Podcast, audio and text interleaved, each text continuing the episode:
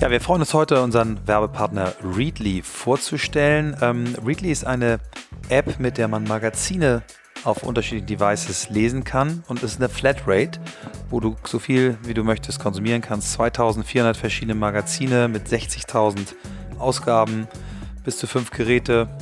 Also eigentlich, eigentlich wie Spotify für Magazine. Genau. 9,99 Euro im Monat. Ja, und für alle unsere Hörer, die das mal ausprobieren wollen, gehen unter readly.de, also r-e-a-d-l-y.de slash New Work. Und was ich ganz gut finde, alles mögliche auch auf Deutsch dabei, was man so braucht. Computerbild, InTouch, Cosmopolitan, den Playboy, Automotorsport. Sehr gut.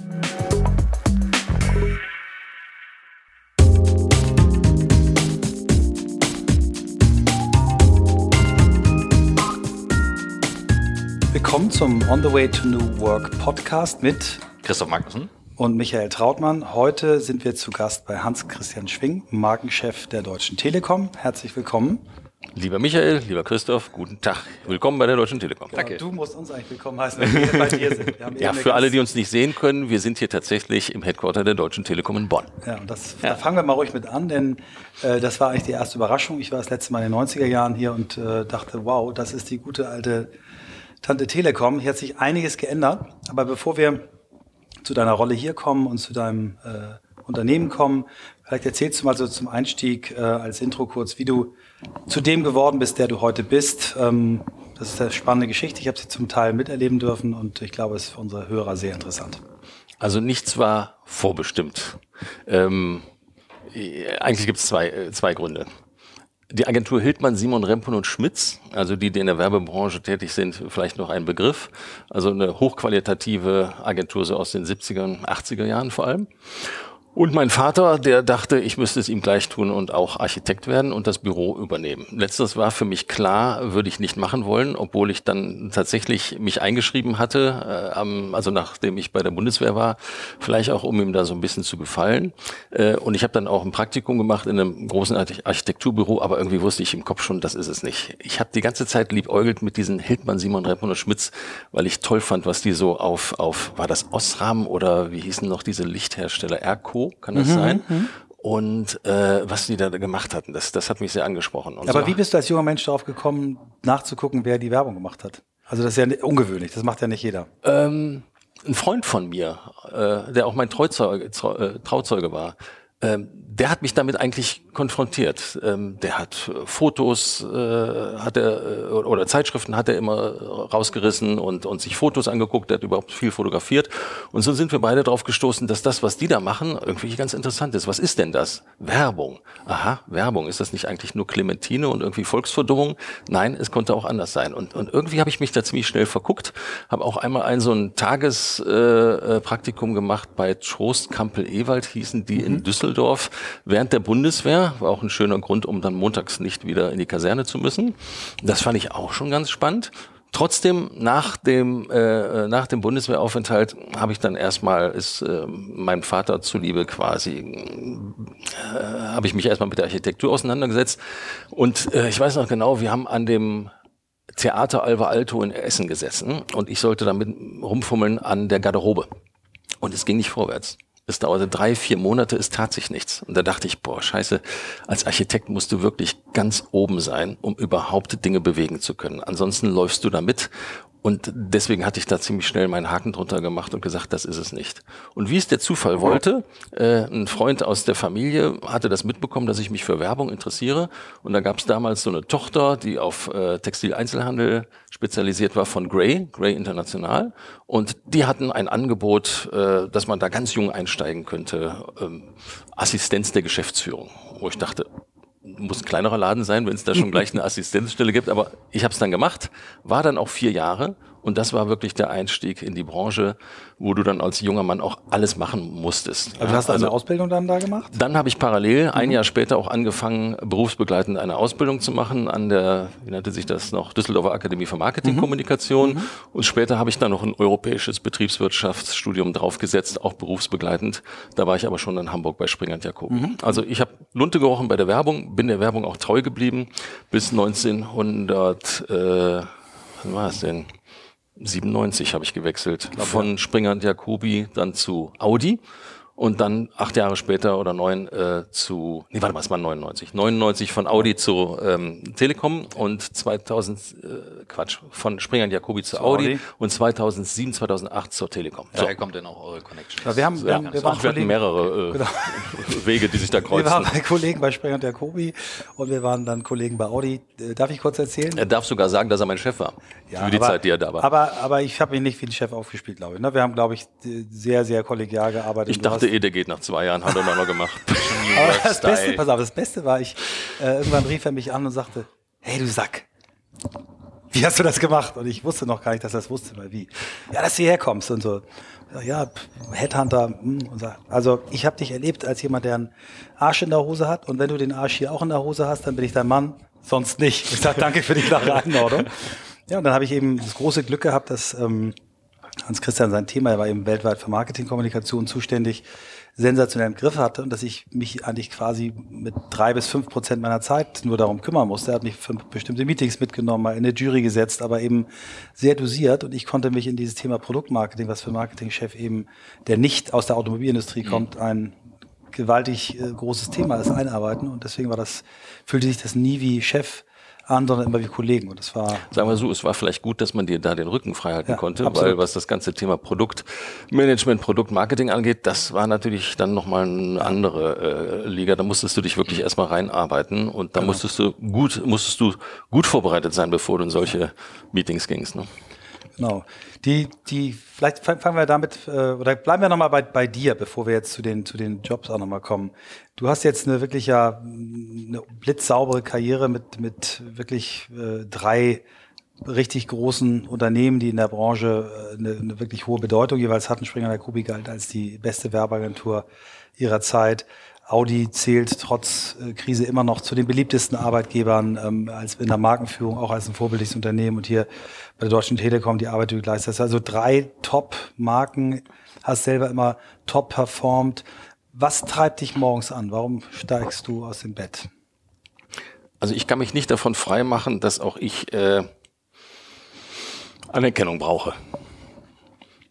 In meinem privaten Umfeld und ähm, vor allem auch im beruflichen. Und im beruflichen sowohl von innen als auch von außen. Ähm, das Schöne ist, das fing eigentlich mit Paul Potts damals schon äh, an. Äh, erinnert euch vielleicht, das war so 2008, da haben wir das erste Mal gezeigt, wie sich die neue Telekom, ich nenne es einfach mal so, anfühlt, ja, wenn sie sich mal wirklich intensiv damit befasst, wofür sie denn eigentlich stehen will. Und als wir dann diese, tja, diese Kampagne raushauten, was wir da plötzlich an Feedback bekamen, sowohl von Kolleginnen und Kollegen intern, aber eben auch von Leuten, die uns plötzlich Postkarten aus Südafrika schickten, weil sie irgendwo auf einem deutschen Kanal äh, den Spot gesehen hatten, das war wirklich verrückt, dass selbst die Vertriebsleute hier sagten, das hatten wir noch nicht. Also normalerweise meldet man sich nicht bei der Telekom, um ihr auf die Schultern zu klopfen und zu sagen, toll gemacht, sondern wir kriegen eigentlich immer nur auf die Fresse. Äh, da hat sie sich was gewandelt. So, und da habe ich genau hingeguckt, hingehört.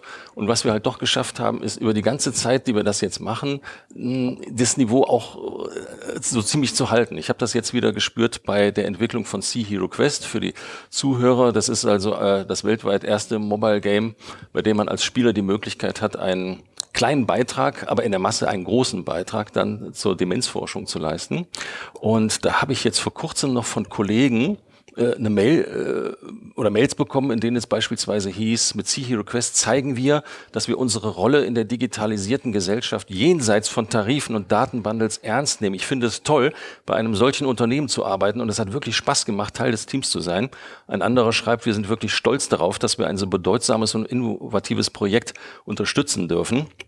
Äh, und man muss halt wissen, da waren insgesamt 23 Gewerke dran beteiligt, mhm. ja, 13 Märkte und 10 Abteilungen, äh, Schwesterabteilungen, wenn man so will, hier aus dem Unternehmen, die für verschiedenste Gewerke zuständig sind. Also ob das jetzt Data Hosting ist, ob das der Umgang mit sicheren Cloud-Diensten ist, ob das Big Data ist, Analytics rauf und runter, ja.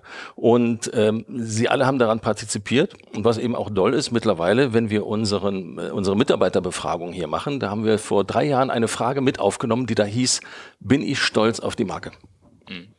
Ja, musste lange beim Betriebsrat gecheckt werden, ob die auch rein durfte oder nicht. Und so, durfte dann aber rein. Und mit dem ersten, äh, mit der ersten Befragung kamen wir schon auf 78 Prozent. Zustimmung, ja, so Two-Box-Verfahren, also Stimme voll zu oder Stimme weitestgehend zu. Mhm. Und das immerhin über ein Unternehmen mit 220.000 Mitarbeitern. Und ähm, in der Regel nehmen so 140.000 auch tatsächlich aktiv teil an so einer Befragung. Und auch heute sind wir bei 80, 81 Prozent. Das heißt, wir können dieses Niveau also äh, äh, beibehalten. Und wenn vier Fünftel der Kollegen also stolz sind auf das, was sie machen oder auf das, was die Marke nach draußen verkörpert und sie unter dem Dach dieser Marke agieren können, dann tönt mich das an, muss ich sagen. Das ist für mich ein gutes Gefühl, ins Büro zu gehen. Ja. Also ich jetzt als der Außenstehendste, äh, der heute Morgen ankam, kann vielleicht auch mal kurz das schildern, dass man sich das vorstellen kann. Wir haben uns zufällig vor der Tür eben getroffen. Äh, du klopfst mir auf die Schulter und sagst, na, bis gleich.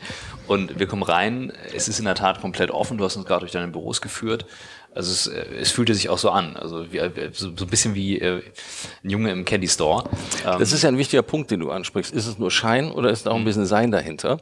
Ich hatte euch ja auch kurz erzählt, ihr kennt das, das ist ein Gebäude hier, also auch für die, die zuhören, aus den 90ern. Das mhm. wurde, ich sag mal, unter anderen Vorzeichen gebaut. So nach dem Motto, gib jedem Mitarbeiter die Möglichkeit, sich einzuigeln, sich ja. in einem kleinen Käfig, in einer Zelle zu verstecken, die Tür zuzumachen und damit klar zu erkennen zu geben, dass er nicht gestört werden will. Also das hatte mit Offenheit, Transparenz, ja, oder aufeinander zugehen oder Life is for Sharing, erleben, was verbindet, noch nichts zu tun. Und das wurde jetzt halt hier in den letzten zwei Jahren komplett aufgebrochen. Wir haben das Gebäude mehr oder weniger entkernt und haben jetzt überall offene Strukturen. Für Leute, die die ganze Zeit über in Käfigen waren, natürlich ein ziemlicher Move. Sonst würde man vielleicht sagen, ey, was stellen die sich so an? Großraumbüros gibt's ja nun auch nicht erst seit gestern. Aber hier für die Zentrale, der man auch immer so ein bisschen nachsagte, äh, wie eine Behörde zu sein, war das schon etwas. Und wenn man heute guckt, das ist eben das Dolle, bei der Mitarbeiterbefragung ist es nicht so, dass wir abgestraft wurden, mhm. so nach dem Motto, ah, jetzt erkennen wir erst, das funktioniert nicht, das funktioniert nicht. Es ist genau das Gegenteil eingetreten und das zeigt eben auch nochmal, dass hier, ich sag mal, die Facette, die wir nach draußen geben und die Art, wie wir es leben, schon in Passung gebracht wird. Mhm. Der Claim Leben was verbindet, äh, als ihr den eingeführt habt, habt ihr oder hast du damals schon gesehen, dass das eben weit mehr ist als ein positionierender Markenclaim in Richtung Endverbraucherkommunikation, dass der eben auch diese unfassbare Kraft nach innen hat, dass er die Kraft hat, Soziales wie mit äh, sea Hero Quest zu machen. War das dir schon klar? Hast du dieses Potenzial gesehen oder hast du einfach nur gesagt, wow, das ist ein cooler Claim für die Kategorie Telekommunikation? Das ganze Potenzial noch nicht und ich hatte auch keine Ahnung, ob der sich schnell durchsetzen würde. Schnell durchsetzen würde in der Form, dass nicht danach vielleicht doch alle drei Monate wieder von irgendeiner Ecke jemand käme, um zu sagen, naja, das war jetzt mal nett für ein Vierteljahr, aber jetzt lass uns mal wieder über das nächste nachdenken. Das war mir nicht klar. Was mir wohl klar war, war, dass da, hm, dass es notwendig war, etwas zu tun. Denn man muss sich das ja so vorstellen, äh, vielfach arbeiten die Leute hier oder haben bis dato gearbeitet an der vermeintlichen Lösung technischer Fragestellungen. Mhm. So, und wir haben jetzt gesagt, das ist aber gar nicht der Kern, ja, sondern es geht darum, Möglichkeiten des zwischenmenschlichen Austauschs zu schaffen. Also jede von uns weiß doch, ja, äh, geteiltes Leid, äh, halbes Leid beispielsweise, ja, oder geteilte Freude, doppelte Freude, da ist ja ein, ein wahrer Kern drin. Lasst uns doch den für das, was wir machen, Konnektivität entsprechend auch gewinnbringend einsetzen. Denn letztendlich geht es darum, den Leuten die Möglichkeit zu geben, Erlebnisse, Erfahrungen, Wissen, Ideen zu teilen. Das ist der Kern von allem. Und das haben wir manifestiert in diesem Claim. Und es ist uns gelungen, das doch ziemlich schnell in der Form auch so verständlich zu machen, dass das, würde man sagen, zwei Jahre dauerte, bis ich das Gefühl hatte, das ist jetzt aber auch wirklich unverrückbar, in Stein gemeißelt und mit einer Selbstverständlichkeit ohnegleichen arbeitet jeder Bereich, ob er für die Revision zuständig ist, ob er im Controlling sitzt oder im Rechtsbereich, völlig egal, automatisch unter diesem Claim und überlegt sich auch für seinen Einflussbereich, für seinen unmittelbaren, wie er den aufladen kann. Also da kann es schon mal passieren, dass bei einem, was war das noch, das, das war so ein Compliance Day, glaube ich, du äh, 50 Leuten aus der Compliance-Abteilung siehst, die da drüben am Landgrabenweg plötzlich so eine Art Flashmob äh, machen, für sich, weißt du? Mhm. So, wenn da Busse vorbeifahren, denken die auch, was sind denn das für bekloppte Magenta Hasen da vor der Tür? Aber äh, da wird dann getanzt und gemacht. Ähm, am Anfang dachte ich, oh, äh, bisschen aufgesetzt sieht's aus, aber es kommt aus aus vollem Herzen. Mhm. Das sieht man übrigens auch, wenn man hier mal sich die Telekom Social Wall anguckt. Ich habe sie euch ja eben mhm. gezeigt. Auch nochmal für die Zuhörer. Wir haben hier überall so äh, Schirme aufgestellt.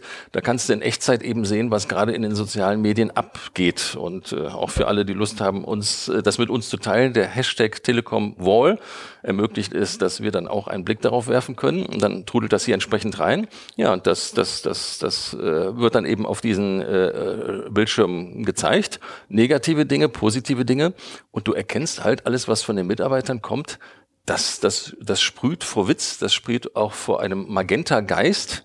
Ja, seitdem wir hier so eine, so eine, äh, so einen eigenen Shop aufgesetzt haben, wo wir Love Magenta sehr groß propagieren, sind die Leute unermüdlich dabei zu gucken, wo sie irgendwas Magentafarbenes entdecken, entweder von zu Hause oder kaufen und das da hochladen und mit anderen teilen. Also erleben, was verbindet. In einer ernsthaften, positiven Auseinandersetzung mit der Marke würde ich sagen, das hat geklappt. Mhm. Und das spielt auch, sagen wir mal, im Recruiting, äh, die benutzen das auch, um, um zu sagen, sind das Menschen, die auch bereit sind zu teilen, Ideen zu teilen, sich zu verbinden. Ähm, also, aber ähm, für vielleicht nicht für den Hardcore Backend-Programmierer ist vielleicht nicht ganz so wichtig, aber so. Nein, nein, nein, ne? das ist schon, das ist ein guter Punkt, äh, weil wir zufälligerweise, wo du es erwähnst, jüngst uns mit der Employer Value Proposition auseinandergesetzt haben. Und da bin ich immer sehr dankbar dafür, wenn man von vornherein sagt, die Markenleute mal mit rein, weil wir müssen ja gucken, dass das, was wir nach draußen propagieren, auch nach innen gespiegelt wird. Ja? Also äh, eine Organisation muss ja das tragen können, was du nach draußen bringst. Und dieses ganze Thema Connectivity, Sharing ist wesentlicher Bestandteil eines Anforderungsprofils nach draußen. Absolut. Das heißt, wenn du, ähm, ich denke gerade darüber nach 200.000 Leute, da sind ja einige mitzunehmen. Das heißt, Marke ist natürlich ein wesentlicher Hebel davon, das verstehe ich absolut. Hast du das Gefühl, wenn du mal so diesen Weg nochmal äh, zurückreflektierst, wo hast du die Leute abgeholt? Wo hat man sie vielleicht auch mal verloren? Was waren Wege, Umwege, die man gegangen ist? Ihr seid ja nicht die Einzigen, die, die so einen Prozess durchlaufen, aber ihr seid natürlich eine ideale Blaupause weil du richtigerweise auch gesagt hast, normalerweise hat man früher der Telekom nicht geschrieben, hey, ihr seid super und ihr seid die Helden. Ähm, und in der Tat, also ich finde das äh, null übertrieben. Das, was ich hier sehe, ist extrem positiv, das Bild, also auch von, von der Wahrnehmung, auch von den Sachen, mit denen wir gerade äh, rumspielen durften draußen. Ich werde das wieder im Clip Der Soundteppich. Soundteppich. Traum. Ähm, das macht schon echt Spaß. Aber wie hast du, ist, oder wie habt ihr es geschafft, insgesamt alle mitzunehmen? Und wenn nicht, welche Kurven seid ihr gegangen? Selbstkritisch betrachtet muss ich sagen, ich habe bei Audi seinerzeit so viel falsch gemacht, dass für mich klar war, dass ich das hier nicht nochmal wiederholen würde. Bei Audi war ich nach drei Jahren vielleicht äh, annähernd angekommen. Bei der Telekom klappte das nach sechs Monaten, würde ich sagen.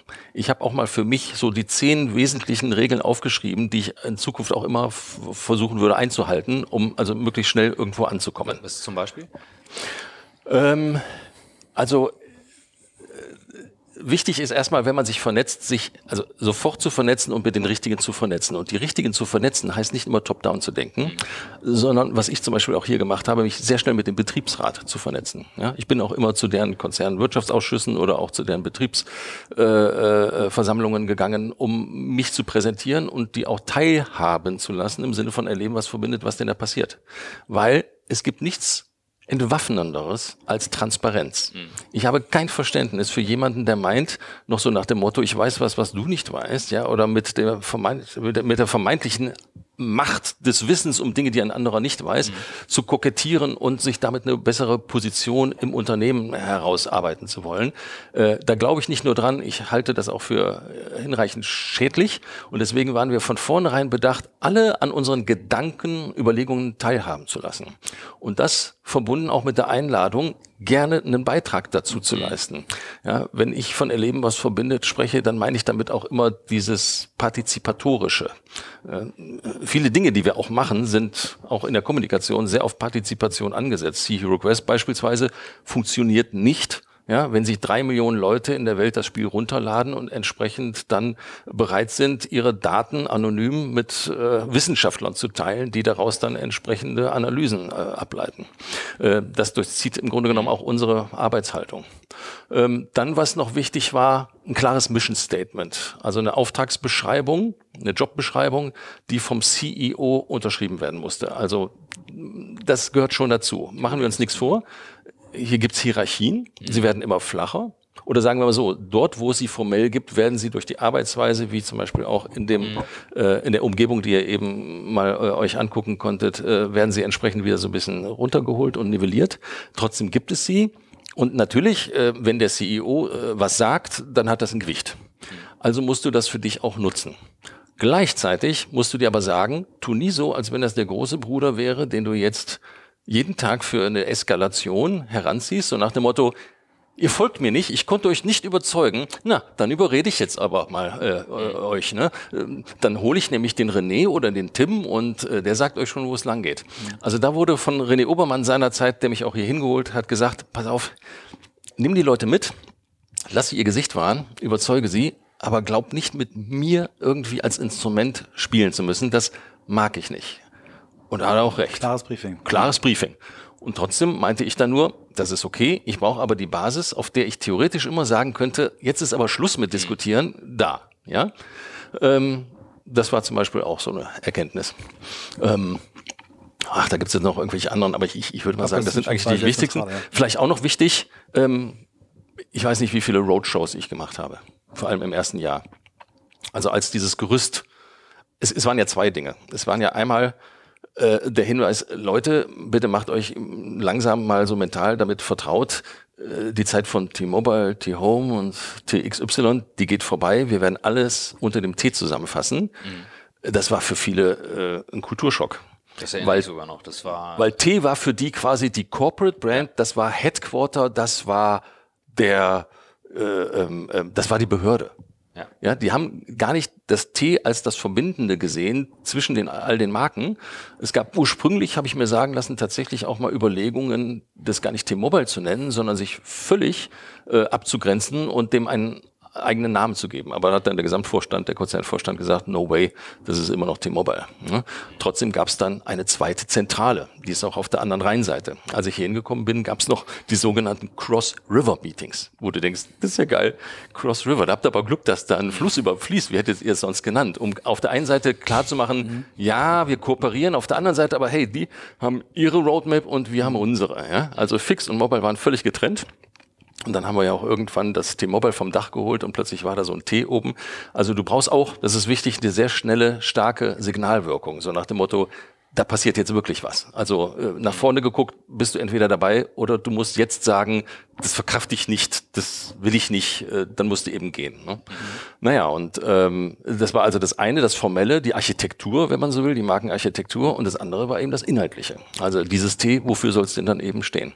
Und so kamen eben die Gedanken mhm. auf, wir wollen stehen für Erleben, was verbindet. Übrigens, toll, der Michael hat mir mal, glaube ich, vor einem Jahr so ein TED-Talk geschickt von dem Robert, Professor Robert Waldinger hier, von äh, dem Harvard, von der Harvard Business School. Mhm. Ja. Kannte ich bis dato noch gar nicht, aber äh, hätte, fast, hätte fast eine Grundlage dafür sein können.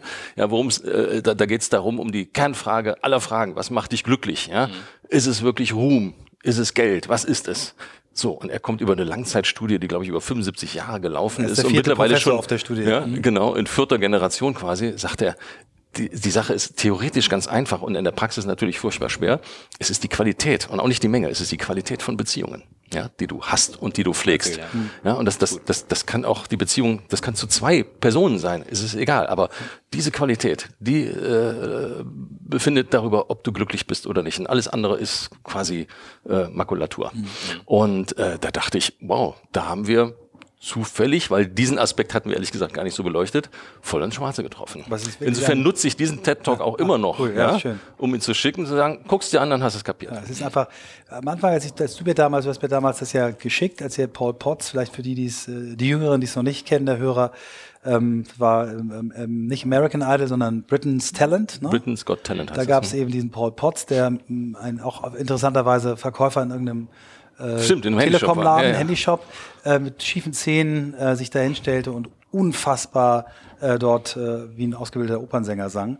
Und äh, da habt ihr wirklich ein, ein, Brett gelegt, aber als das kam, als du in den Film schicktest, da dachte ich äh, äh, im ersten Moment nur, wow, das ist ja der Kategorie-Benefit. Also ich war mal auf der, auf der Ebene ja, das ist, das ist ja das, wofür Telekommunikation da ist und als Marktführer schlau sich drauf zu setzen. Aber als ich diesen Film gesehen habe, habe ich ihm gesagt, nee, das ist, das ist das Geheimnis des Lebens von Menschen. Das ist, äh, und das ist in der Tat so, dass ihr damit für mich einen der stärksten Insights, äh, die es überhaupt gibt, äh, besetzt. Ne? Das ist fast so ein Archetyp. Also es ist wirklich, äh, wirklich gut und, und, und wir sehen eben, wie wir hier reinkommen oder auch das, was ihr an Kommunikation macht, ihr, ihr, ihr zahlt immer wieder darauf ein. Und das geht natürlich auch nur, wenn das ein, ein breites, universelles Versprechen ist, was in, in jeder Kultur, in jeder Altersschicht, in jeder Klasse eine, eine Bedeutung hat. Ne? Also ja, ich finde es spannend. Also ich, für mich ist jetzt heute Morgen auch so eine sehr zentrale Erkenntnis, wie wichtig eigentlich so dieses Why einer großen Marke dann ist und wie das auch gelebt werden kann.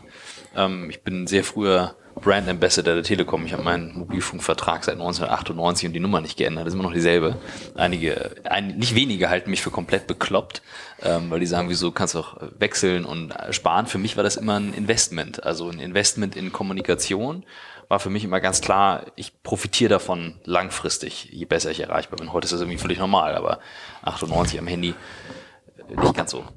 Also ich war positiv überrascht und sehr angenehm überrascht, als Maren und Matthias Wagener, ne, mhm. die beiden, die also die immer Segler, auf ja. die Segler, die vom Segeln aus quasi ihre Arbeit und ihr Leben verrichten, als die dann sagten, ja, das war früher mal ganz kompliziert, ja, die Technik entsprechend vorzuhalten auf dem Schiff, aber heutzutage haben wir eigentlich die normalen Equipments, die auch eine Telekom so bietet. Wir sind auch bei der Deutschen Telekom, überall haben wir guten Zugang. Und dachte ich, wow, selbst auf den Meeren dieser Welt zu Hause, geil. Das finde ich, nein, das finde ich einen tollen Case, das finde ich super. Ja, also das ist, das ist für, für, für meine Leute ist das Büro, ne? Also mein Leute haben eine Flatrate, ähm, Handys an, wenn die unterwegs sind. Also wenn jemand sagt, ich habe keine Internetverbindung mehr, sage ich, sorry, also ganz ehrlich, muss ich es dir beibringen, Hotspot an und los geht's. Weißt du, ich habe auch ein Verständnis dafür, wenn dann einige sagen, und das ist eigentlich das, was wir tun. Ja, Wir bringen Leute, wir, wir schließen die irgendwie an. Dann muss ich nur trotzdem reingrätschen und sagen, ja, auf der untersten mhm. Ebene ist das so. Ja, da gibt's aber was drauf, da steckt noch viel mehr drin. Ja. Weißt du, bei, bei, bei Audi hatte ich immer das Beispiel gebracht, äh, wir können über Quattro reden als Traktion, ja, vier mhm. Reifen sicherer auf der Straße, es geht um Sicherheit. Wenn du aber die Leiter äh, des Horizonts der Erkenntnis ein bisschen höher gehst, kommst du vielleicht sogar an einen Punkt, wo du über Unabhängigkeit oder Freiheit sprechen mhm. kannst. Denn mhm. letztendlich gibt's nichts familienfreundlicheres als Quattro. Ja? Mhm. Morgens später raus aus den Federn, noch mhm. mit der Familie frühstücken können, weil du weißt, wie das Wetter draußen ist, kann dir egal sein. Mhm. Und abends bist du auch wieder früher zu Hause. Also es liegt an uns, an den, ich sag mal so, den, den Markenfuzis vor mhm. allem, sich über solche Gedanken zu machen, dass du plötzlich so einen Aha-Effekt hast und dir sagst, also aus der Perspektive habe ich das noch gar nicht betrachtet. Das stimmt. Mhm. Und das ist wichtig. Ja, also es freut mich, wenn der Michael sagt, wir hätten, äh, was hast du gesagt, so eine Art Lebensweisheit. Ja, das ist ja, ein uni zum, universaler, zum, zum, ja, das ist ein universales Versprechen und das ist, ja. äh, ist einer der tiefsten Insights, die ich überhaupt je in der Werbung äh, gesehen habe. Also, aber das habe ich auch erst über, über Jahre begriffen, nicht, nicht gleich am Anfang. Und ich eben als der Nicht-Werber habe, also wie gesagt, meine, meine Erkenntnis, ich bin natürlich auch Marketing-affin, aber meine Erkenntnis ist das Thema Identifikation, über das wir bei New Work ganz klar aussprechen, zu sagen, ja, Marke ist ein zentraler Bestandteil davon, nicht einfach nur, es muss cool sein, sondern äh, das kann sehr, sehr viel mehr sein. Und 200.000 Leute mitzunehmen im Konzern und außen ist ja noch ein Schnack. Und das merkt ihr ja auch bei euren Podcasts, wenn ihr eure Gäste fragt. Ne, äh, du kommst irgendwann immer auf dieses, äh, auf dieses Sinnfrage. Mhm. Ja? Also dass äh, vor allem auch jüngere Leute heute wissen wollen, bei wem sind sie denn da mhm. engagiert? Für wen sollen sie sich denn da reinknien? Ähm, ich glaube jetzt auch der JJ, ähm, mhm. ähm, wie heißt er nochmal ausgeschrieben? Jungwirt. Johann Jungwirt. Johann Jungwirt Ehemaliger äh, Kollege von uns, beziehungsweise. Johann, du wirst es mir äh, nachsehen. Ja, JJ, auch nicht schlecht. Ja, JJ, muss mir auch mal was überlegen. HC, ja, gut.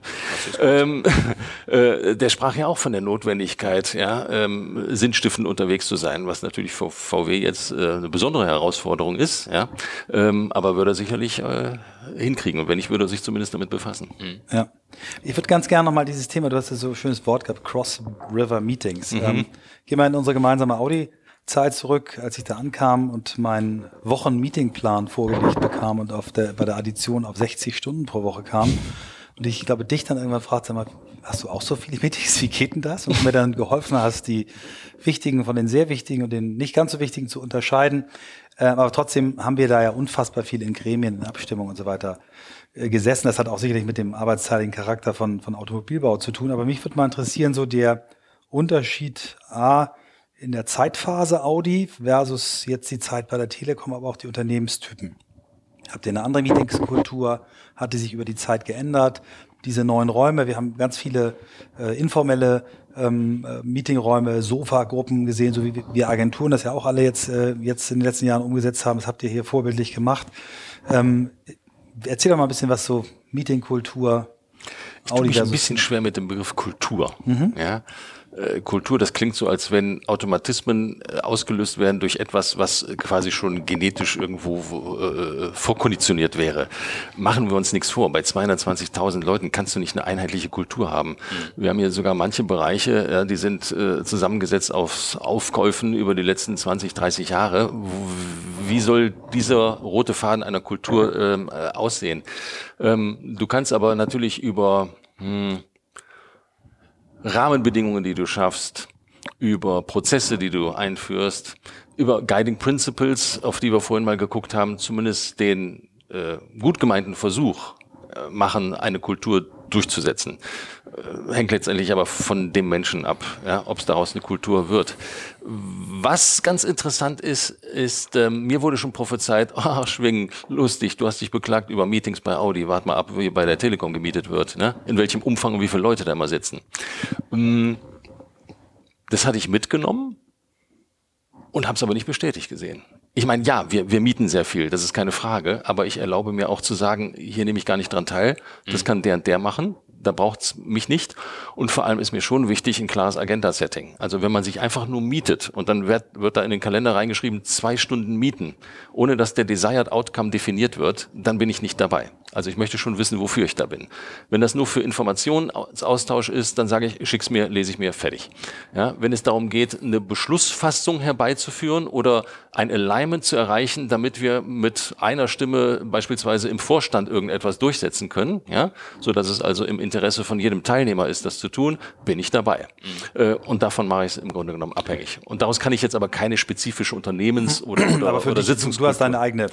Für mich habe ich da so ein bisschen eine Regel. Mhm. Vielleicht auch eines, das mag komisch klingen und auf der anderen Seite ist es auch logisch.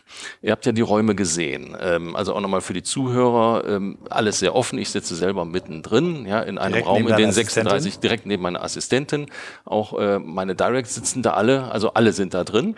Wir arbeiten auf Zuruf. Mhm. Äh, also die Anzahl der Mails hat sich auf diese Art und Weise drastisch reduziert. Ich kenne auch Zeiten bei Audi, wo man sich, obwohl man sieben Meter auseinander saß, ja, Mails zugeschickt hat, wo man denkt, wie doof ist das denn? Hier heißt es wirklich mit Schnipp und auf Zuruf, hast du mal eben Zeit, komm mal. Weißt du, wo früher noch so dieser hierarchische Respekt war, kann ich mal einen Termin haben bei Herrn Schwingen? Ja, da gucken wir mal im Kalender. Na, vielleicht in drei Tagen, dann zehn Minuten, da könnten wir noch was machen.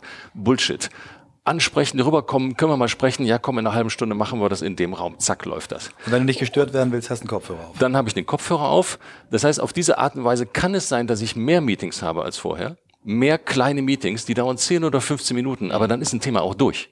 Weißt du, da muss nicht mehr lange rumgefrickelt werden. Und ihr seid dann das, schneller am Ende, weil ihr einfach eine höhere Frequenz habt, die Sachen voranzuschieben. Und ja, du hast ja eine Stunde Outlook-Kalender nächste Woche irgendwann. Das ist einmal, ja, das Zusammenführen der Leute, das äh, sehr viel Zeit in Anspruch nimmt, aber auch die Verbindlichkeit eines zumindest in unserem Rahmen möglichen Beschlusses erzielt mhm. zu haben. Ja, so nach dem Motto, so, und mit der Aussage kannst du jetzt weitermachen. Mhm.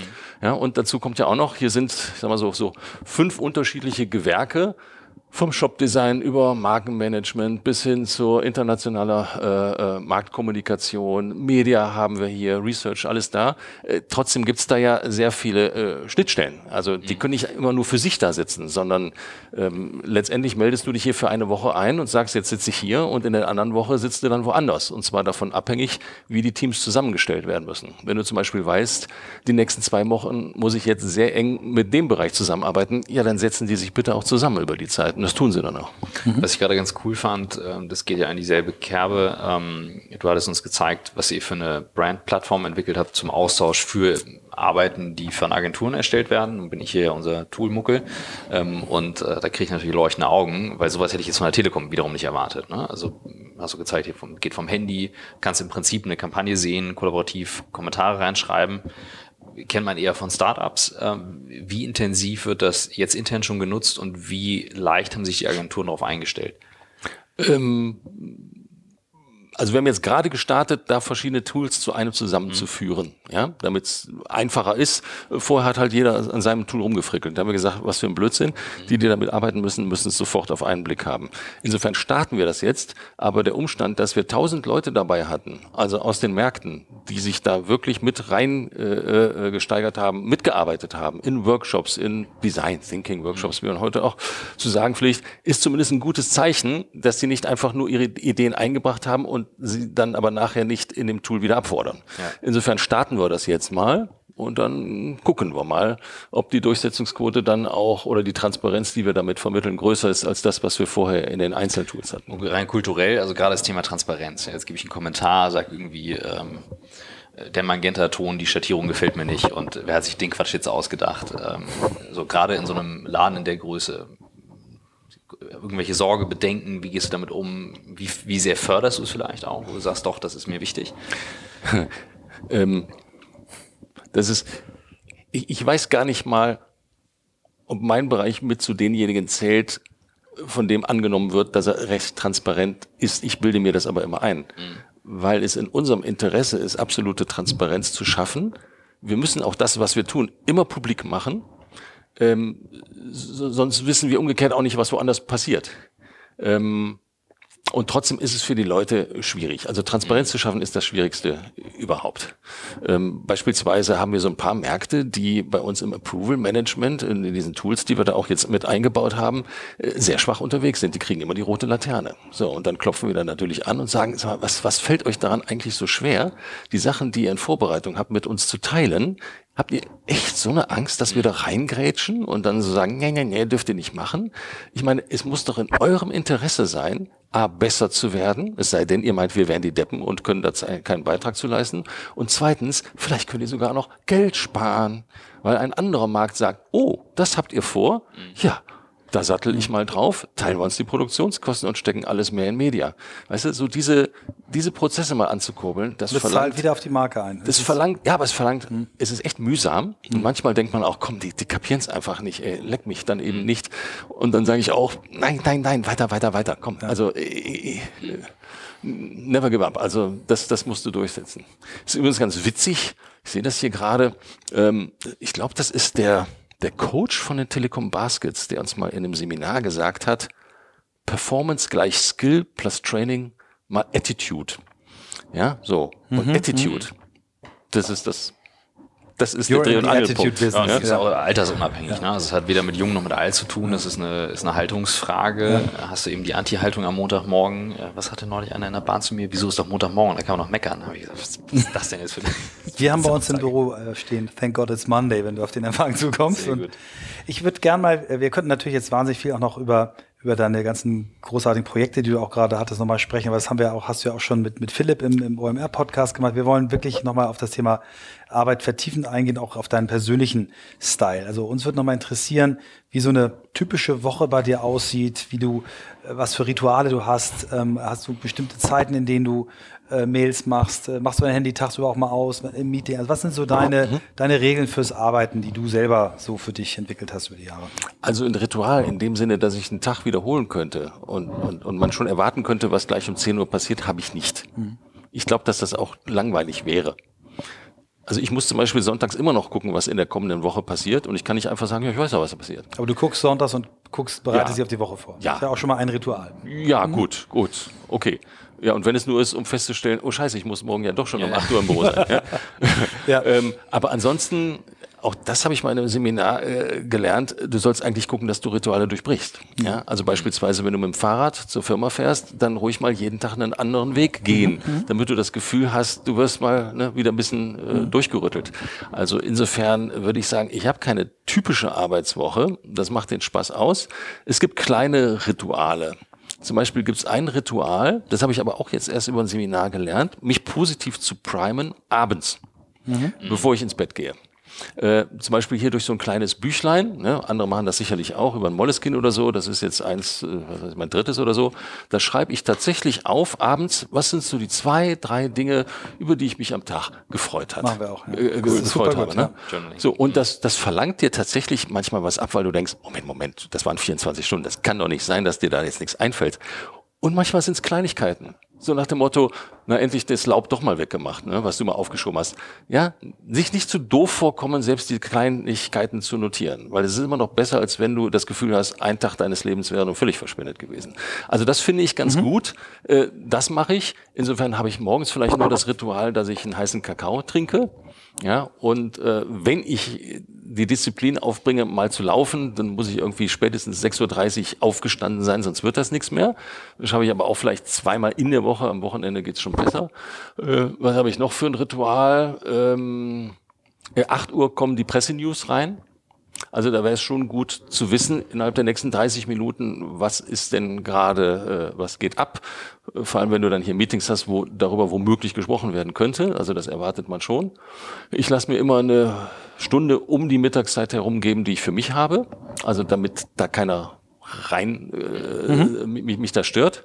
Und abends gibt's, naja gut, dann können wir es vielleicht doch Ritual nennen. Das ist etwas, das haben wir von S&J einfach übernommen und das wirst du auch nie wieder ablegen, den sauberen Schreibtisch. Ja, also nie würde ich einen äh, Schreibtisch verlassen abends, wo sich irgendwelche Sachen stapeln. Auch sondern digital? Äh, achso, du willst jetzt mal meinen Desktop sehen, wie aufgebaut ist. Dein, Schreibtisch war schon sehr sauber. Ja, ja ähm, relativ. Da wird man manchmal ein bisschen schludriger. Das stimmt. Das verlangt mehr Disziplin. Das ist richtig. Aber es ist zumindest nicht so, dass wenn ich den Computer anmache, dann es hochpoppt und ich denke, oh, scheiße, hast du versäumt. Nee, ich, ich, ich bin einigermaßen diszipliniert Hängt aber vielleicht auch damit zusammen, dass ich eben, wir hatten ja kurz drüber gesprochen, acht Jahre berufsbegleitend meines Lebens äh, mich weitergebildet habe. Da musst du mit deiner Zeit und mit Strukturen anders umgehen, sonst kriegst du das nicht bewältigt. Also mhm. das, das kriege ich ganz gut hin.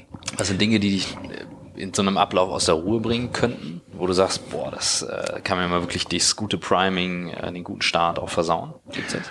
Also hier im Büro konzeptionell zu arbeiten ist nicht einfach. Ja, da müsstest du wirklich in einen Raum gehen, in so eine Denkzelle. Davon haben wir jetzt nicht so viele, weil die meisten Zellen, die wir hier haben, sind halt von allen Seiten einsehnbar. Also da kannst du gerne kurze Meetings abhalten. Aber so nach dem Motto, jetzt lass mich mal eine Stunde denken, ja. ist schwierig.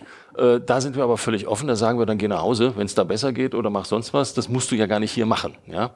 Ähm, und ähm, das Zweite ist, was mich aus der Fassung bringt, nicht aus der Ruhe, aber aus der Fassung ist, wenn Leute immer nur mit Fragen kommen und nicht versuchen, selber Antworten zu geben und sich damit einer Verantwortung entziehen. Das mag ich gar nicht. Also auch das kennen wir ja. Ne? Machen, dann die Fragen stellen. Ja, das mal lieber so rum. Und immer nur Fragen stellen, um es dann einem anderen zuzuschieben, das finde ich gar nicht gut. Ja. Ist bei uns ehrlich gesagt auch hier so ein Messkriterium, um zu identifizieren, ob jemand es drauf hat, ja, also ob der auch als mögliche Führungskraft in Frage käme, weil er einfach mal die Dinge anpackt und sagt, ich ziehe das jetzt durch, oder ob er da eben kuscht. Und wenn du jetzt remote unterwegs bist oder oder nicht im Büro bist, was ist euer Hauptkommunikationskanal? Ist es eher E-Mail? Ist es Short Message? Ich traue mich gar nicht WhatsApp zu sagen. Ist es WhatsApp? WhatsApp, WhatsApp jetzt unter Datenschutzgesichtspunkten ja recht frisch. Mhm. Wir sind da ja sehr vorsichtig. Ich meine, wir gehen ja hier nach wirklich äh, allen deutschen Datenschutzbestimmungen äh, vor. Ne? Äh, also alles, was irgendwo in Amerika landen könnte, wird bei uns sofort. Äh, ja, also ist auch, ist auch absolut richtig. Ne? Also. So, deswegen haben wir da jetzt zwei Jahre dann rumgedoktert, mhm. weil alle fummelten hier schon über WhatsApp rum. Da hat es schon geheißen, ey, solange mhm. wir da nicht irgendwie noch so ein VPN da reinhauen, äh, könnt ihr hier gar nichts machen.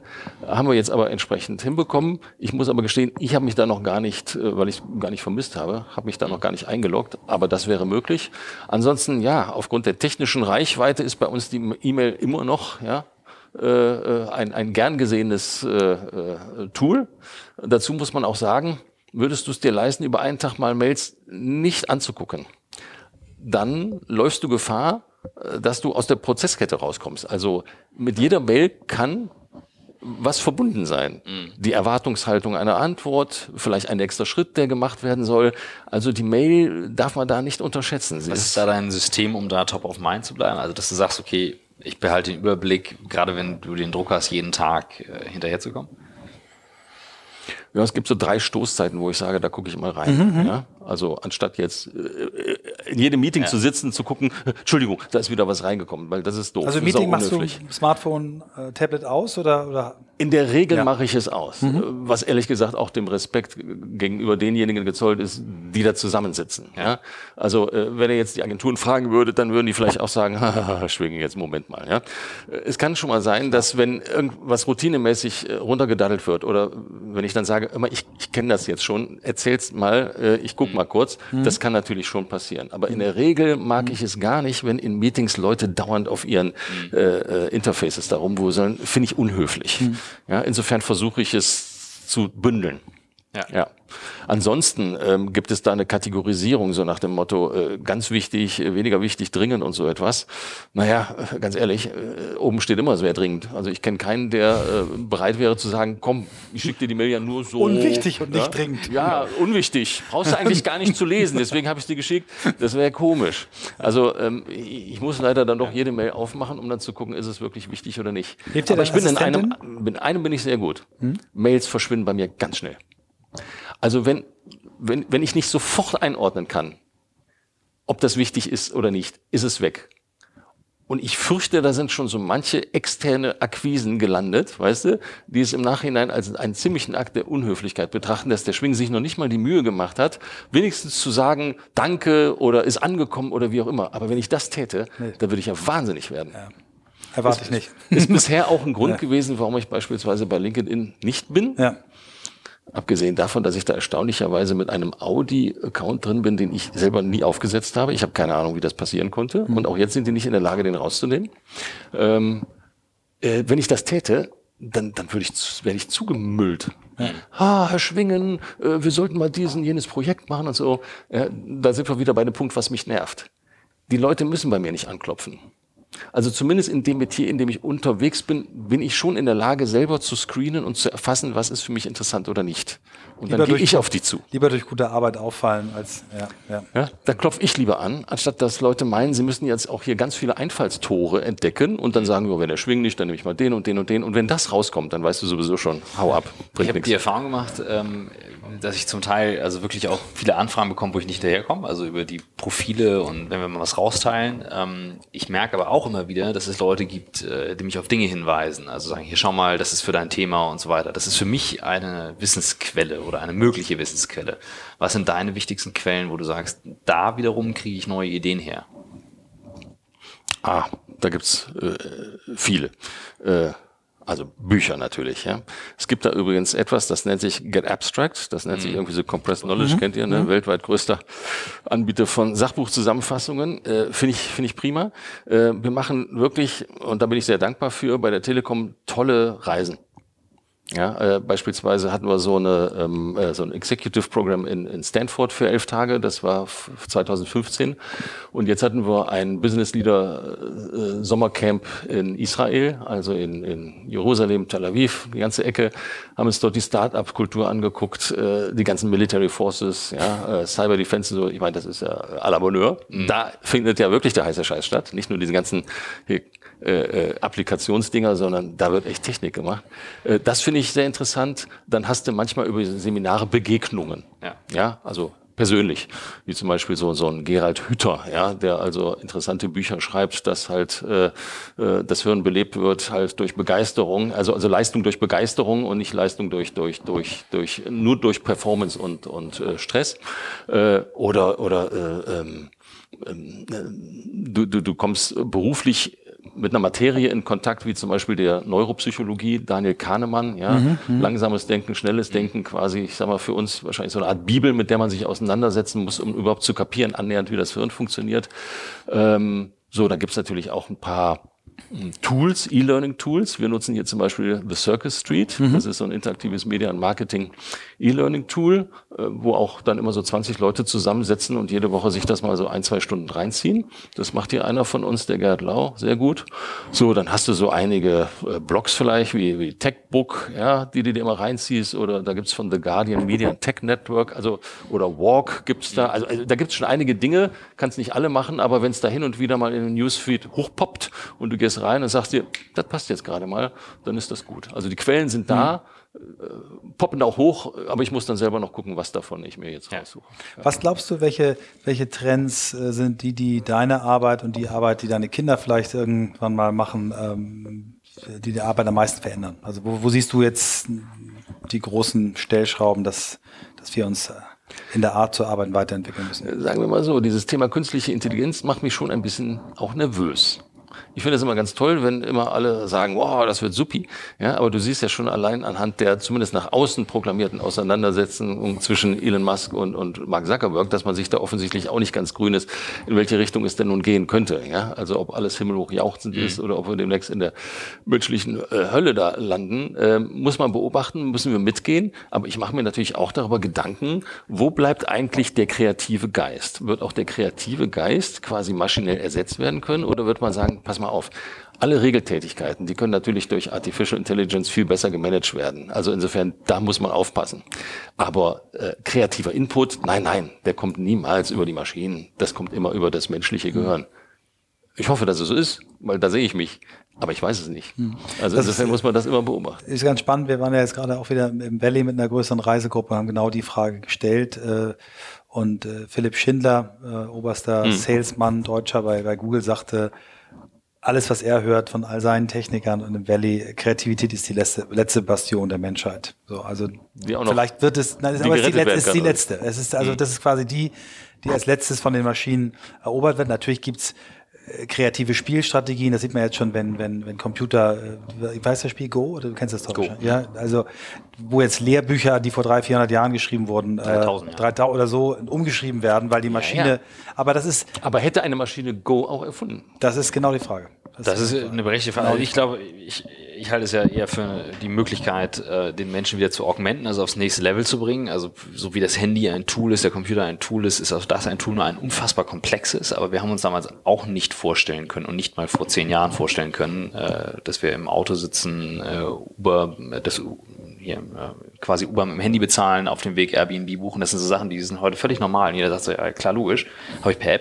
Vor zehn Jahren, vergiss es, also keine Chance. Also das ist eher so meine Perspektive drauf. Ähm, ich finde es aber interessant, die, was ich aber spannend finde bei der Frage, ist wie, was gibst du den jungen Leuten mit? Also wo sagst du, schau, schau mal auf das Feld, guck dir das mal an. Also äh, zwei Dinge da vielleicht. Erstmal, ähm, das, ich, ich habe ja nur auch zwei Töchter so und werde ja damit konfrontiert. Und es kann ja passieren, in Anführungszeichen, dass sich eine, äh, dass sich dein Kind in eine Materie verliebt, wo du denkst, mm, könnte eine brotlose Kunst werden. Was machen wir denn da? Weißt du, man will ja die Leidenschaft nicht eindämmen, den Idealismus, der dahinter ist. Auf der anderen Seite versuchst du aber auch zu signalisieren, guck mal, dass du das übereinander legst mit, also damit, ob das im Rahmen einer digitalen Transformation am Ende noch übrig bleibt oder vielleicht nicht mehr da ist, also du insofern in was Falsches investierst, oder ob es vielleicht sogar da einen Katalysator gibt, ja, also dass das gerade auf dem Feld äh, äh, die Luzi abgeht, das sollte man von vornherein schon so ein bisschen berücksichtigen, ja. weil eines kannst du dir heute nicht mehr leisten, das digitale Geschehen völlig auszublenden. Also das musst du immer reflektieren. Ähm, ich habe aber Verständnis dafür, wenn, wenn die Kids das alleine noch nicht hinbekommen. Ja, die sind erstmal vom Idealismus beseelt und das ist auch erstmal gut. Ja, immerhin müssen die oder werden die viele Stunden des Tages und des Lebens mit dem verbringen, was man so allgemein als Arbeit bezeichnet. Schöner wäre es natürlich, wenn man einfach sagt, mit einer Tätigkeit, ja, die einem Spaß macht. Aber aus Spaß wird dann eben keine Freude mehr, wenn du feststellst, du musst immer hinterher sein, um da überhaupt noch einen Euro rauszuholen. Das ist auch doof. Also das halte ich für eine Herausforderung. Und eine andere Geschichte, die ich mir auch wünschen würde äh, für, für, für Kids ist, nicht zu glauben, dass einem alles auf dem Silbertablett präsentiert mhm. wird. Machen wir uns nichts vor. Also auch, ähm, ich, ich, ich sag mal, wir können unseren Kindern Dinge mitgeben, auch in materieller Hinsicht, die sind nicht selbstverständlich eigentlich aber werden sehr schnell als selbstverständlich angesehen. Und wenn du dann plötzlich bei in einer Situation bist, äh, wo es nicht da ist, äh, dann krabbst du da plötzlich ja, äh, darum. Ähm, genau äh, das Gleiche ist mit dem Thema, sich mit Konflikten befassen zu können und zu sehen, hier kann ich nicht einfach sagen, ich will und dann kriege ich, ja, sondern da muss ich mich entweder durchsetzen oder ich muss auch einen Kompromiss einzugehen bereit sein. Und ich war mal bei einer Veranstaltung, da war der Richard David Brecht und es war großartig. Dem wurde nämlich gerade Alexa vorgestellt, mhm. ja, hier. Und dann sagte der danach, wirklich völlig entgeistert, ich bin kurz davor, den Kinderschutzbund anzurufen und zu sagen, die sollen mal hier hinkommen. Das ist ja nicht zu fassen, was den Kindern da mit auf den Weg gegeben wird. Alexa macht dies, macht jenes, alles, was man will als Kind, es wird, es wird sofort erfüllt. Jede Frage wird beantwortet, keine Reibung mehr, keine Notwendigkeit, sich ja, auch intellektuell mit Reibung auseinanderzusetzen, ja, rein raus, äh, Knopfdruck, alles wird geliefert. Was ist denn das für eine Erziehungskultur, die einem da mitgegeben wird? Und da habe ich mir darüber nachgedacht und gedacht, der hat vollkommen recht. Also das müssen die Kids schon noch drauf haben. Ja? Wenn ich beispielsweise auch nicht hier Kompromisse eingegangen wäre, sondern immer, wir haben anfangs darüber gesprochen, gesagt hätte, der Obermann, der sagt euch jetzt aber mal, oder der Tim Höttges, äh, dann wäre ich hier gescheitert. Mhm. Ja, also in oder oder ich, ich, ich verstehe zum Beispiel auch überhaupt nicht, wieso sich Leute darüber mokieren über die Sondierungsgespräche, die gerade hier zur möglichen Jamaika-Koalition äh, stattfinden.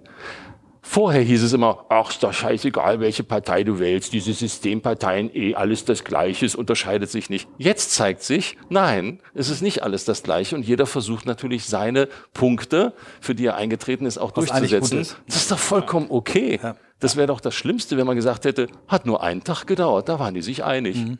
Also Wir haben jetzt dieses 28 Ministerien und nee, ist genau richtig. Ja, ich baue eine Widerspruchs-App bei Alexa ein, das finde ich eine gute Idee. Also ja, aber ist ganz spannend. Also das zeigt auch so, also für mich zeigt es, äh, dass es auch alles so unklar ist, weil wir haben mhm. neulich einen äh, wirklich sehr schlauen ähm, E-Commerce-Experten hier gehabt, der hat gesagt, was mal auf, meine Kinder kriegen diese ganzen mhm. iPads und so weiter nicht. Ich kann mir vorstellen, Alexa, weil das ist ein Gesprächs, also nicht damit sie alles bestellen können, sondern weil sie sich mit ihm unterhalten, weil sie im Spieltrieb bleiben. Äh, also äh, ich verstehe die Sichtweise, ich verstehe aber auch die andere. Das zeigt nur, mhm wie wenig wir eigentlich wissen, was genau das, das mit uns macht. Das ist absolut und wo wir hingehen. Genau. Sehr, sehr spannend. Ich, hab, äh, ich bin der limitierende Faktor heute. Ja, wir machen ähm, irgendwann nochmal eine zweite Folge. Wir sollten eine zweite Folge machen, in der Tat. Ähm, aber, äh, wir danken uns erstmal ganz New Work Style, oh, ich wollte euch aber noch Büchertipps mit auf den Weg geben. Ja, genau. Sag mal, doch, doch, die sollen wir, die, die sollen wir, wir noch hören. Klar, logisch. Ja, sonst kannst du dich ja ausklinken. Ich kann auch die Technik mitnehmen. Wir machen mal noch eine Stunde weiter. Wir machen ganz entspannt. Wir machen was ganz Neues. Ich nehme die Technik mit und du fährst jetzt einfach Sehen wir uns denn äh, am Donnerstag, ist die Frage. Ja.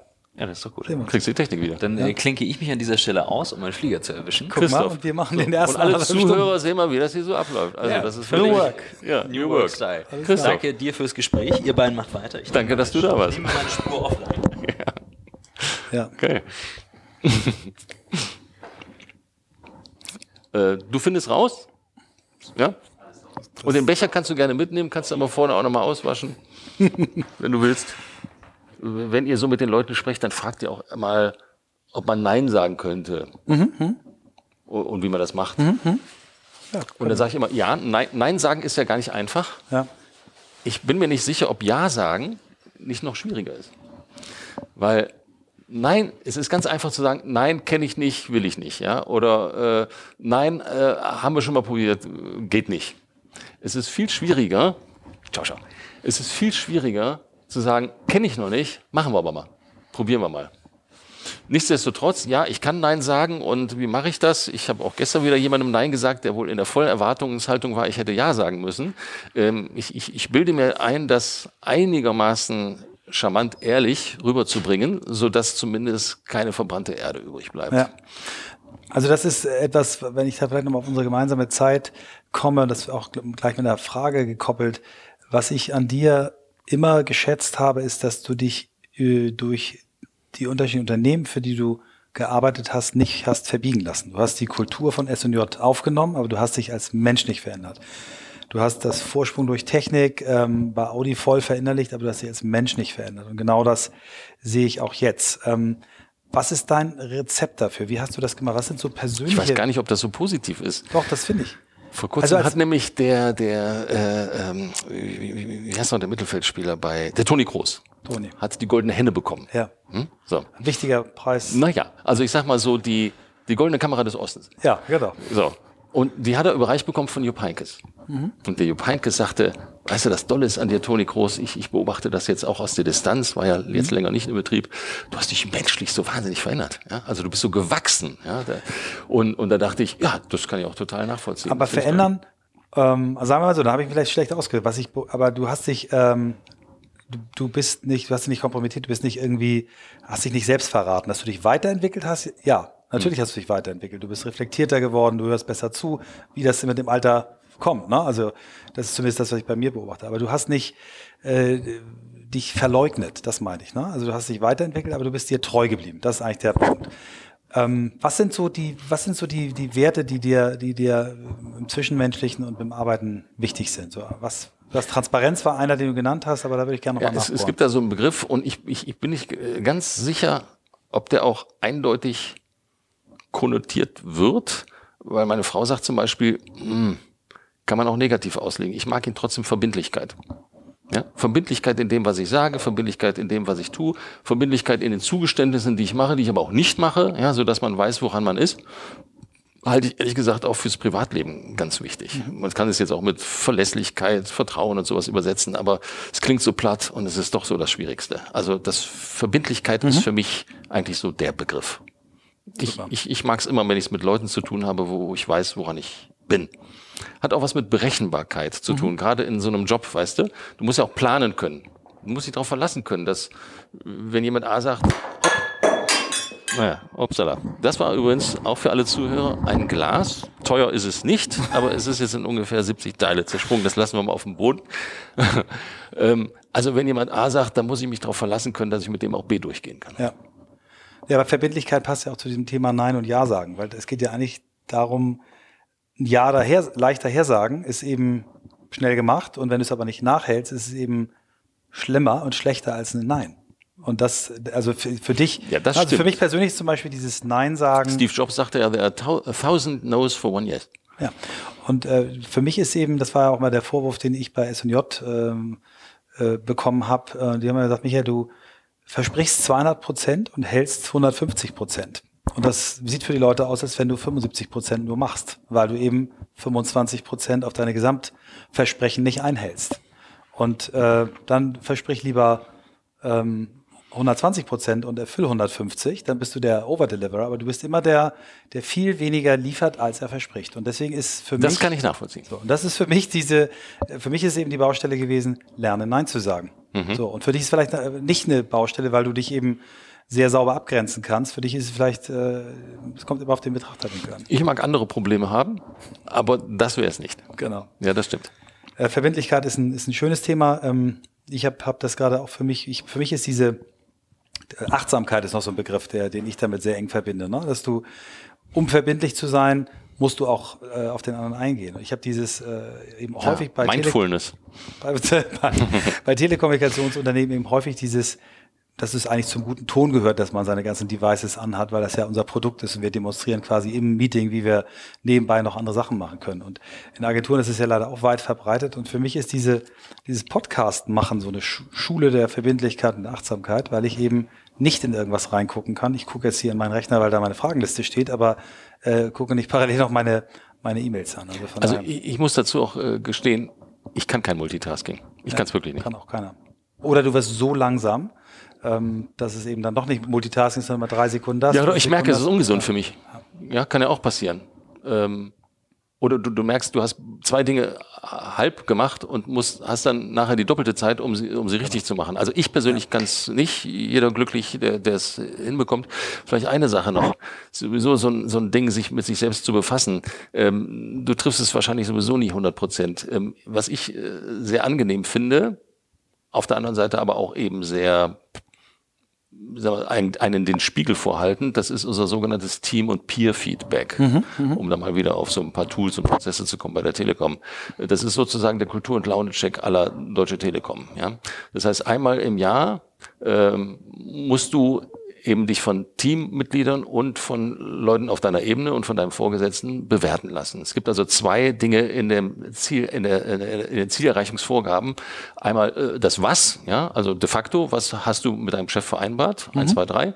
Und das Wie, das ist quasi kollektiv, wirst du äh, entlang der sogenannten äh, Leitlinien des Konzerns auch wirklich als jemand wahrgenommen, auf den Verlass ist, ja, äh, der Walk the Talk macht, äh, jemand, der äh, selbst dann eine Meinung vertritt, wenn er sich dort insofern, ich sag mal, ähm, äh, von der Meinung anderer geschlagen geben musste, weil es aber in einem Commitment eben so beschlossen wurde. Ja, also Team Together, Team Apart nennen wir das. Also mhm. kannst du auch eine, eine Meinung vertreten, die du vielleicht in dem Sinne nicht hättest, wo aber gesagt wurde, das ist jetzt aber auch bitte und jetzt nicht im Nachhinein torpedieren und solche Geschichten. Mhm. So, und ähm, das ist äh, so eine Skala von eins bis fünf. Fünf ist natürlich supi-toppi. Drei mhm. ist so, ja, größtenteils. Ne? So, wo landest du dann?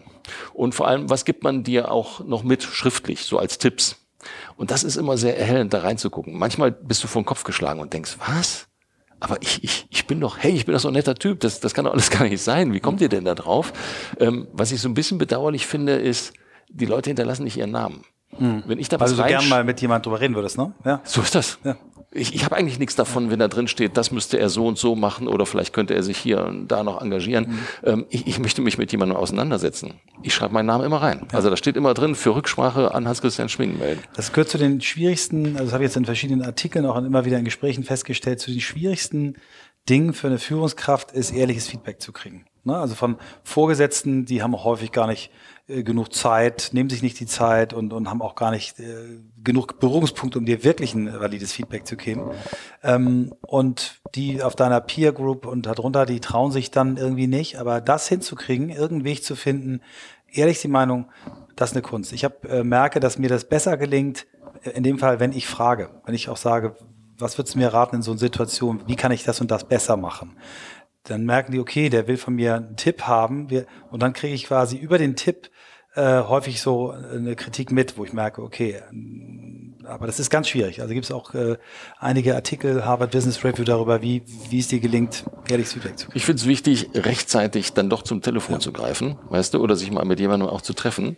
Ich hatte just vor zwei Wochen so einen Fall, wo sich ein Kollege und ich uns in dem Mailverkehr echt hochgeschaukelt haben. Mhm da fielen dann echt harte Worte, wo ich dachte, ach du Scheiße, wir können beide überhaupt nicht mehr im, am selben Tisch sitzen. Mhm. Und da habe ich dann irgendwann auch gesagt, okay, jetzt ist Schluss, lass uns mal einen Tee, kein Kaffee, einen Tee trinken. Mhm. Ich komme zu dir rüber, weißt du? So. Und dann kommst du rein und dann grinst man sich schon an, ja, ne? so als wenn man sich die ganze Zeit gezofft hätte, aber weiß, das war eigentlich völlig beknackt. Ja. ja. Gott sei Dank. Mhm.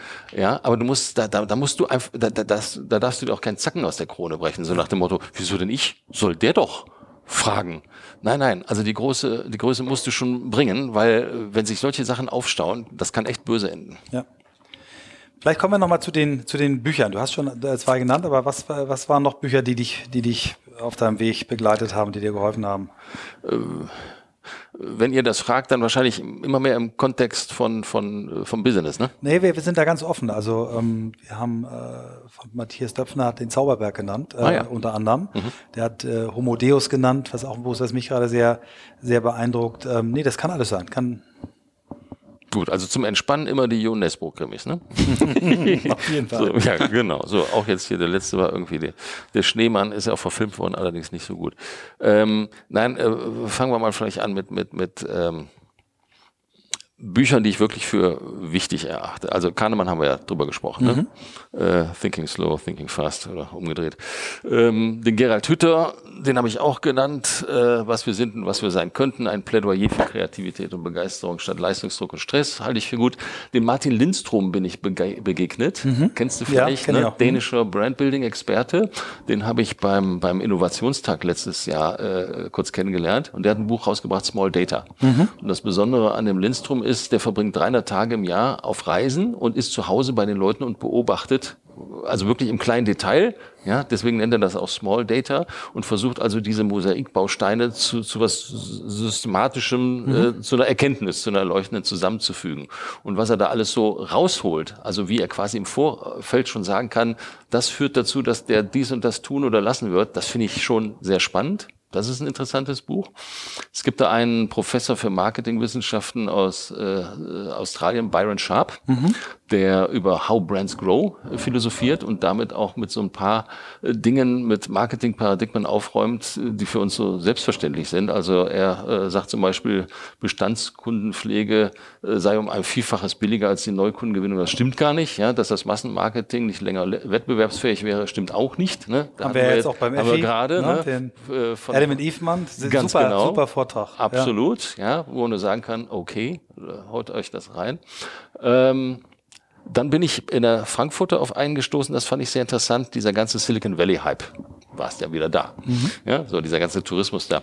Ähm, äh, das ist ein US-Wirtschaftsjournalist, der aber sowohl in Deutschland als auch in San Francisco lebt und der sagt, ey Leute, Achtung, es gibt sowas wie eine Start-up-Illusion, wie die Internetökonomie unseren Sozialstaat ruiniert. Mhm. Und wenn man sich mal heute anguckt, wie es in San Francisco zum Beispiel da auch aussieht, also da sitzen nicht nur die auf der Straße, die, ich sag mal, ganz abgehängt werden, da sitzen zum Teil auch Leute auf der Straße, die im Kopf ziemlich plisch sind. Also die das ist, haben und so weiter. Ne, ja. Das ist, äh, ja, oder dass du heute, äh, selbst als, als jemand, der ordentlich äh, programmieren kann, äh, vielleicht drei Jobs nachgehen musst, das ist schon hart. Mhm. Ja, oder dass ein Zuckerberg darüber nachdenken muss, dass äh, um bezahlbaren äh, Raum überhaupt noch zu schaffen, er quasi seinen eigenen Mietcampus da bauen müsste. Ähm, also insofern sagt dieser Stephen Hill, die Deutschen wären gut daran beraten, die soziale Marktwirtschaft quasi ins digitale Zeitalter zu überführen und ein eigenes Modell zu entwickeln und nicht einfach nur irgendwann Hurra zu schreien und zu sagen, wir sind auch Silicon Valley. Ne? Fand Absolut ich, richtig. Fand ich ja. mal interessant. So, dann, dann ähm, was mehr so in eine andere Richtung geht, ähm, bin ich auch in der Frankfurter drauf gestoßen. Also insofern ist die Frankfurter für mich auch so ein Quell des, äh, der Information. Heinrich Gerlach, Durchbruch bei Stalingrad. Ein Wahnsinnsbuch. Das ist nämlich das erschütterndste Dokument über den Kessel und wurde direkt nach der Schlacht um Stalingrad noch in russischer Kriegsgefangenheit äh, geschrieben, wurde dann konfisziert, war 70 Jahre unter Verschluss und ist erst letztes Jahr oder vorletztes Jahr im Originalskript auf den Markt gekommen. Das ist so nah, das ist der Hammer. Ich hatte vorher Stalingrad immer nur über Guido Knopp, ne? null redigiert. Ja, genau so, wie es aufgeschrieben Ganz war. Ganz genau. Ja. Mhm. Also das war sagenhaft. Und dann ist mir mal irgendwann so ein Buch von der Hilary Mantel, ich glaube so heißt sie, in die Hände gekommen über den äh, Thomas Cromwell. Das war der Rechtsberater von Heinrich dem Achten. Ja, und zwar gerade in der Zeit, als er sich von der Katharina von Aragon äh, äh, trennen wollte, um eine Anne Boleyn zu heiraten. Und damit hat er sich ja gegen den Papst gestellt und so. Und was der Thomas Cromwell dann so im Hintergrund alles an Schachzügen gemacht hat im Sinne von Intrigen, Bestechung, Einschüchterung, Scham und so weiter. Das liest sich irre. Das Buch heißt Wölfe, kann ich auch nur empfehlen. Äh, hängt aber auch damit zusammen, dass ich einfach so England, Großbritannien, Schottland, das ganze Gebilde da einfach äh, super klasse super. finde. Ich habe, äh, ich gebe jetzt auch nochmal einen Lesetipp, weil ähm, ja. äh, ich ja nun auch weiter lese, ähm, was ich dir auch gerne sagen möchte. Ein, ein äh, Organisationspsychologe aus den USA, Adam Grant heißt er, der hat ein Buch geschrieben vor drei Jahren, das heißt äh, Give and Take. Und er unterteilt die Menschen in äh, Geber, Nehmer und Tauscher. Und äh, hat eine ganz interessante Theorie. Er sagt also, Menschen, die viel geben, also in Netzwerke geben und, und, und Menschen Gefallen tun, stehen in der Erfolgsskala ganz unten. Also das sind so Leute, die sich ausbeuten lassen und ganz oben. Und äh, das ist wahnsinnig faszinierend äh, zu lesen, äh, wie du durch das Geben, ob das jetzt Wissen ist, ob das Zeit ist, ob das unterschiedliche Dinge sind, äh, dein Leben reicher machst, äh, erfolgreicher wirst, glücklicher wirst. Ganz, ganz fantastisch. Ich habe das Buch gelesen, habe danach gedacht, Mensch, der Typ. Wovon hängt es jetzt ab, ob ich ganz oben oder ganz unten stehe? Äh, über die Art des Gebens, also wie du es machst. Ne? Also ob du dich bis zur Selbstaufgabe immer alles unreflektiert machst. Also er hat so ein paar Regeln, dass du zum Beispiel sagst, ähm, so, so ein fünf Minuten Gefallen, das machst du quasi immer, wenn dich Leute um so einen Gefallen bitten, aber wenn es äh, komplizierter wird, dann eben nicht jedem. Und es, also das führt jetzt zu weit, das zu erklären, aber es ist äh, spannend zu lesen, dass es eben ähm, diese, diese Leute gibt, die bis zur Selbstaufgabe, bis hin, ich gehe in eine Sekte und äh, mache alles, was der Guru will. Und andere Leute wie so ein äh, Bill Gates, der dann 90 Prozent seines Vermögens oder 95 Prozent spendet, äh, ähm, was das, wie die unterschiedlich die ticken. Ne? Ähm, ganz, ganz interessant zu lesen. Und was ich so spannend fand, du liest dieses Buch und denkst, das muss ein unfassbar weiser, erfahrener Mann sein. Also sagen wir mal 50 plus. Und dann liest du das und dann hat er das Buch geschrieben, als er 32 war. Also mit 28 Professor an einer der renommiertesten Universitäten und so für die Netzwerkökonomie gut und auch für das Thema Erleben, was verbindet. Ein ganz interessantes Buch. Adam Grant. Adam Grant, schick dir den Link. Ja, vielleicht da eine Sache noch, äh, weil wir vorhin darüber gesprochen haben, was geben wir jungen Leuten mit? Das kam mir jetzt spontan in den Sinn. Ähm, jeder ist ja auf der Suche. Ne? Hm. Sinn des Lebens, lalülala. Und äh, wann bin ich relevant im Leben? So, da denke ich auch, Leute, ihr seid dann relevant im Leben, wenn ihr äh, in einem sozialen Umfeld groß werdet, wo euch Leute attestieren, dass sie euch gern haben und dass sie froh sind, dass es euch gibt. Und wenn ihr nach 80 Jahren immer noch zu dem Ergebnis kommt, dann, hattet, dann hattet ihr ein relevantes Leben. Macht es nicht zu kompliziert. Ja, und vor allem hört auf, euch zu vergleichen. Du kommst bei Vergleichen nicht weiter. Genau. Du, du ziehst immer den kürzeren. Es eine, gibt immer eine einen, der ist schneller, höher, weiter, genau. hat mehr Knete oder ist beliebter oder sowas. Eine das Thesen macht dich fertig. Ja. Hör auf, hört auf, vor allem Kids, hört auf, euch zu vergleichen. Ja. ja? Auch nicht mit Dagi B. und den Nein, auch nicht. Genau. Hans-Christian, ich danke dir. Ich glaube, das ist unser längster Podcast. Mir hat es wahnsinnig viel Spaß gemacht. Oh, dann müsst ihr den Dank. jetzt natürlich wieder kürzen. bitte. Nein, wir wollen ihn nicht kürzen. Der soll gerne der längste sein. Herzlichen Dank und ganz, ganz viel Erfolg dir weiterhin auf deinem Weg. Danke euch. Sehr schön. Danke.